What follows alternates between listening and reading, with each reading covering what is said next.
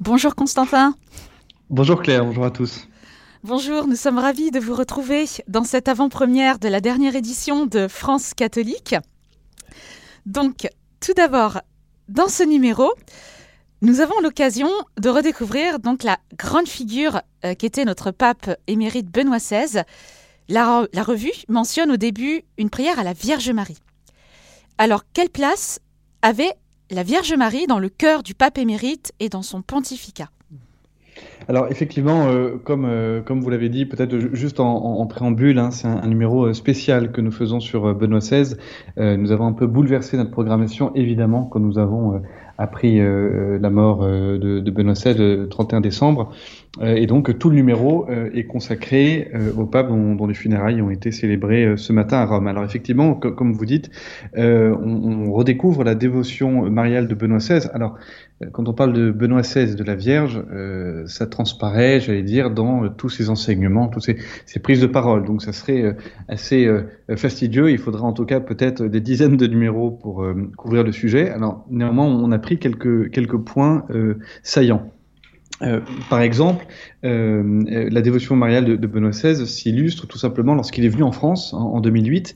Euh, il a fait euh, deux étapes en France. Il a fait Paris et Lourdes. Et la raison pour laquelle il allait à, à Lourdes euh, est, très précise. C'était le 150e anniversaire des apparitions mariales. C'est intéressant hein, de voir quand il vient dans notre pays, il va à la capitale où il prononce notamment des, discours, par exemple un discours bernardin où il fait cette grande messe euh, devant 250 000 personnes aux Invalides. Et puis après, il reprend l'avion et il va spécifiquement à Lourdes pour euh, prier auprès de la Vierge dans la grotte euh, de Massabielle et puis pour adresser des, messages d'espérance euh, envers les, malades et puis aussi euh, pour fortifier euh, les malades eux-mêmes donc et puis aussi ceux qui, qui, les accompagnent.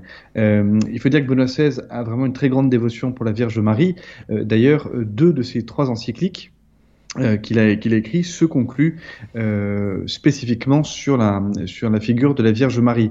Et euh, à ce titre, il faut euh, lire notamment la fin de Vie, qui est son encyclique sur l'espérance, euh, où il évoque Marie justement comme étoile de l'espérance. Et il faut vraiment lire le cinquantième et dernier paragraphe, qui est très très beau, puisque le reste de l'encyclique est assez, assez dense, assez universitaire, mais quand même avec, avec, avec un souffle. Hein. C'était vraiment ce qu'on pourrait, qui pourrait caractériser l'écriture de Benoît XVI Hein, une très grande densité euh, intellectuelle, dogmatique, et puis en même temps un, vraiment un souffle qui porte la plume. Et ce dernier paragraphe, euh, Benoît XVI passe au, au, tu, et donc il tutoie la Vierge Marie, il s'adresse à elle, et ce, qui est très beau, c'est que ce très beau paragraphe euh, enseigne les fidèles, mais et je, ça c'est un avis personnel, je trouve aussi que c'est une très belle prière. Euh, et, donc il s'adresse à, la Vierge Marie euh, et notamment euh, il loue la, la, foi de la Vierge Marie et il dit que cette foi c'est très beau, hein, c'est la certitude de l'espérance. et il loue notamment la foi de la Vierge Marie lors du samedi saint. Alors pour rappel, hein, le samedi saint, Jésus est mort est mort la veille sur la croix, il n'a pas encore ressuscité. C'est le moment où tous auraient pu désespérer. D'ailleurs encore aujourd'hui, hein, le samedi saint c'est un jour plutôt triste, on va dire pour les catholiques, puisque symboliquement les tabernacles euh, sont vides, sont ouverts. Euh, et pourtant, euh, dit Benoît XVI, la Vierge Marie était là, elle espérait et elle croyait. et donc, il encourage les fidèles à croire, à espérer et à aimer avec elle. Alors, il y a aussi la fin de l'encyclique Deus Caritas Est, qui est consacrée à Marie. Benoît XVI explique que les saints sont des modèles de charité et que Marie étant la sainteté par excellence, eh bien, elle est un modèle de charité. Marie, explique-t-il, est une femme qui aime, Comment pourrait-il en être autrement Comme croyante qui, dans la foi, pense avec les pensées de Dieu et veut avec la volonté de Dieu, elle ne peut être qu'une femme qui aime. Pourriez-vous alors nous dire quelques mots sur le sanctuaire marial de Benoît XVI et de la dévotion qu'il suscite aujourd'hui en Allemagne. Oui, là, ce que je, viens d'évoquer, c'est une dévotion euh, voilà, qui, qui, qui s'exprime principalement euh, dans, dans, les textes, dans les propos du pape, mais euh, XVI était très attaché à sa Bavière natale, euh, et notamment au sanctuaire de Altötting, euh, en, en, Bavière donc, sanctuaire où il s'est rendu en visite le 11 septembre 2006.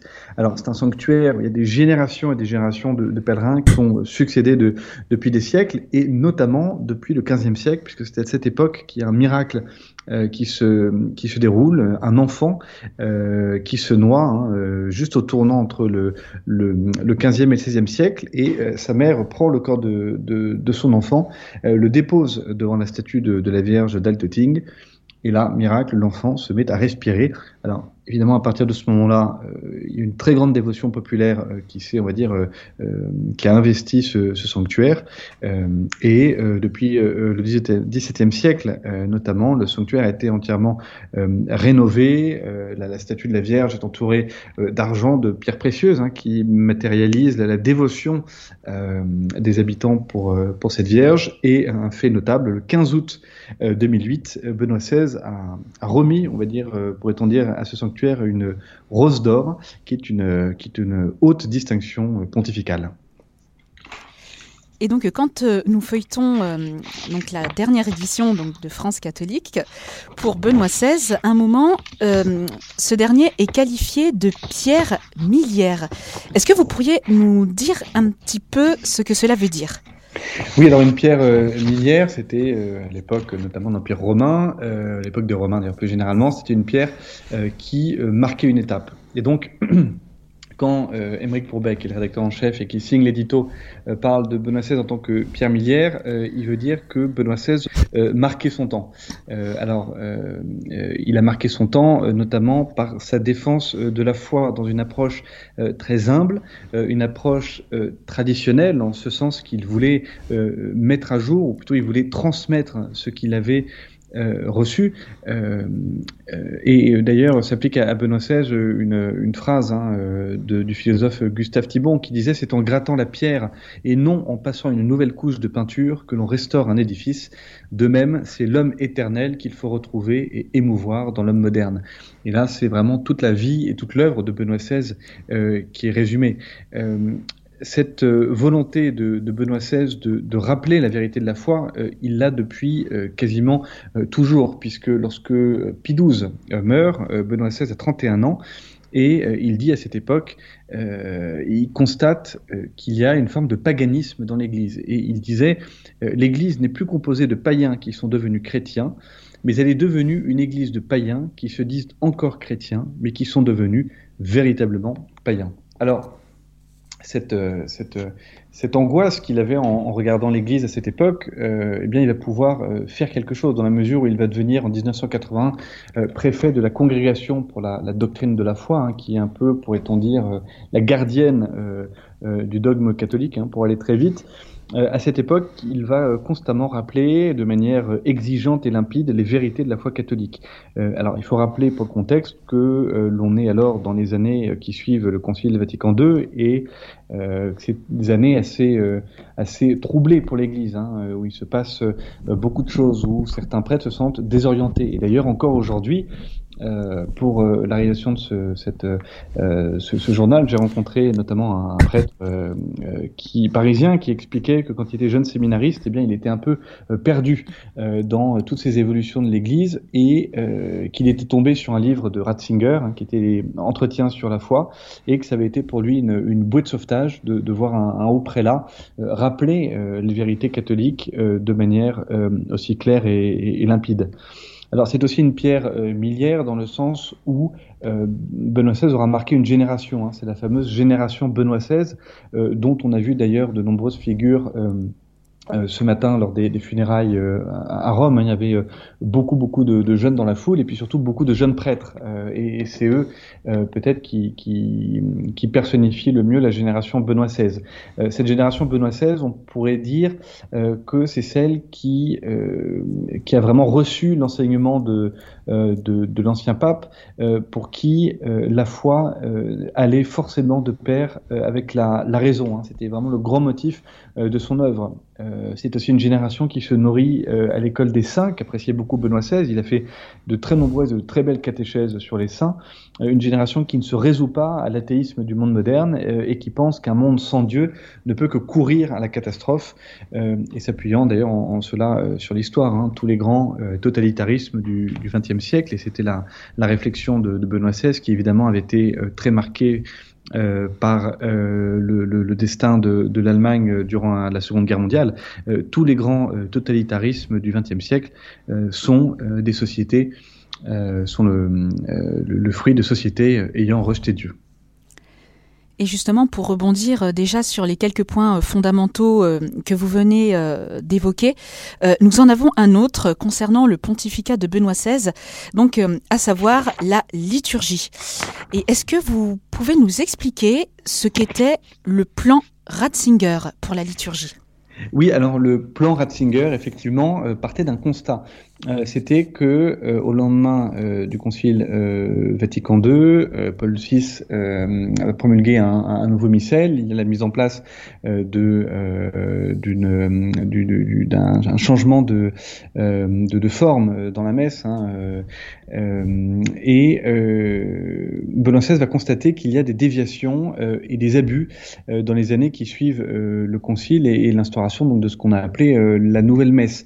il a pu constater qu'il y avait euh, la disparition euh, à certains endroits du caractère euh, sacré, qu'il y avait de la créativité euh, malvenue. Il, décrit hein, dans un, très bel ouvrage qu'il a écrit qui s'appelle L'esprit de la liturgie. il raconte un petit peu des, des, des, anecdotes qui n'en sont pas, qui sont des, faits. Il raconte certaines messes où il y a vraiment eu des, graves dérives.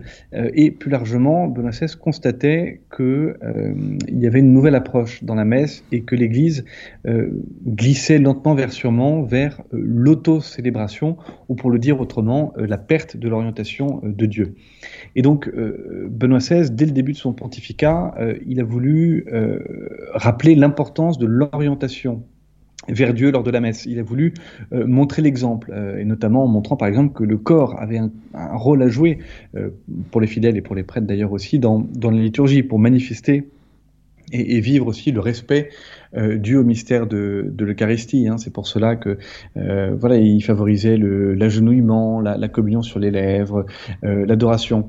Euh, donc, bref, fort de, de, de ce constat, euh, le plan Ratzinger pour dire très concrètement, eh bien c'est tout simplement autoriser de nouveau la messe traditionnelle à une condition très stricte, c'est qu'on ne suspecte pas pour autant la, nouvelle messe de messe hérétique et surtout à terme, mais ça il ne pourra pas euh, mener à bien euh, cette réforme, hein. ce qu'il voulait c'était la, réforme de la réforme liturgique et il voulait euh, la fusion des demi-celles et l'enrichissement de ce qu'on appelait jusqu'en 2021 l'enrichissement de la forme ordinaire par la forme extraordinaire et vice-versa. Et donc l'aboutissement c'est le motu proprio summorum pontificum le 7 juillet 2007 qui autorisait tous les prêtres eh bien, à dire euh, la messe euh, traditionnelle, euh, qui était désormais appelée du coup forme extraordinaire d'un unique rite romain. Et à terme, mais là encore, il n'a pas pu le mener. Eh bien, Benoît XVI voulait aussi, ça faisait partie de son plan, la, la, réintégration, ou plutôt faire en sorte que la fraternité sacerdotale Saint-Pédis, hein, qui s'était éloigné de Rome en 1988 avec les, les sacres euh, de Monseigneur Lefebvre, eh bien la, la fraternité Saint-Pédis puisse revenir en pleine communion euh, avec l'Église. Alors, euh, ce moto proprio euh, Summorum Pontificum a hein, été euh, cassé par le, le proprio Traditionis Custodes de François en, en, juillet 2021. Alors, ce qui pousse Yves Chiron, qui signe pour France catholique deux pages sur Benoît XVI et, la liturgie, à écrire ces lignes hein, qui, qui, qui résument en, quelques mots euh, eh bien Benoît XVI a échoué à rétablir complètement l'unité de l'Église, mais il aura largement contribué à recentrer la liturgie sur le Christ et les mystères de la foi. Euh, et alors que euh, ces funérailles viennent d'être célébrées, c'est bien, de, bien cela, hein, ce recentrage de la liturgie sur le Christ, dont on, on se souviendra. Et à propos de votre article, justement, sur les encycliques de Benoît XVI, Pouvez-vous nous résumer son travail catéchétique sur les vertus théologales? Oui, alors euh, résumé, euh, brosser, on va dire un, portrait rapide, puisque euh, comme je, sommes dit en début d'entretien, c'est sont des encycliques qui sont vraiment, qui sont longues, qui sont très denses, exigeantes, mais qui suivent une ligne directrice qui est assez claire, qui est remettre les vertus à l'endroit.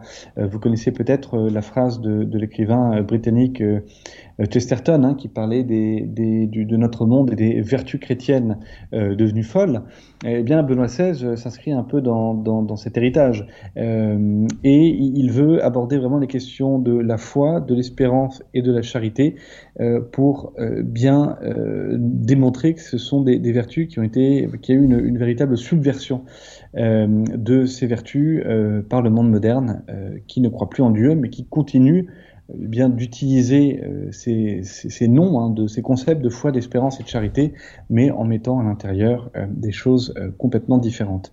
Alors, Benoît XVI écrit trois encycliques, deux sur la charité, une sur l'espérance, et on peut compter, nous l'expliquons dans les colonnes du journal, nous pouvons compter d'une certaine façon une quatrième encyclique, qui est la première encyclique du pape François, Lumen Fidei, qui est une encyclique sur la foi, pour la simple et bonne raison que cette encyclique a été élaborée à partir des travaux préparatoire euh, qu'avait euh, entrepris euh, Benoît XVI. Alors, ces vertus, il y a la charité, l'amour, bien sûr. Hein. Rappelle que l'amour chrétien, eh c'est l'amour du Christ sur la croix, un amour auquel tous, les, fidèles sont, invités à, aller s'abreuver en, en, allant communier il raconte comment, il explique plutôt comment la charité est indissociable euh, de l'idée euh, de justice et qu'on ne peut pas juste prendre comme euh, à notre époque moderne, juste garder la notion de, justice, puisqu'il n'y a pas que la justice matérielle, comme le veut notamment l'idéologie marxiste, hein, qui a chassé toute approche spirituelle de, la question, mais rappelle Benoît XVI, il faut aussi la charité chrétienne, qui est le réconfort et le soin de l'âme. Et justement, pour les chrétiens euh, engagés, hein, il rappelle l'importance de la prière euh, face à l'activisme et au sécularisme. Alors la charité a aussi besoin, euh, explique XVI, de la vérité, et la vérité, c'est la foi et la raison. encore une fois, foi et raison, c'était vraiment les deux mots qui ont pu, qui pouvaient résumer l'œuvre de, de, Benoît XVI. Euh, enfin, dans son encyclique Spécial Vie, hein, dont nous avons discuté en, début euh, de cette émission, euh, c'est vraiment l'espérance qui, l'intéresse. la, crise de la, foi, la crise de la foi du monde moderne, explique Benoît XVI, est une crise de l'espérance chrétienne.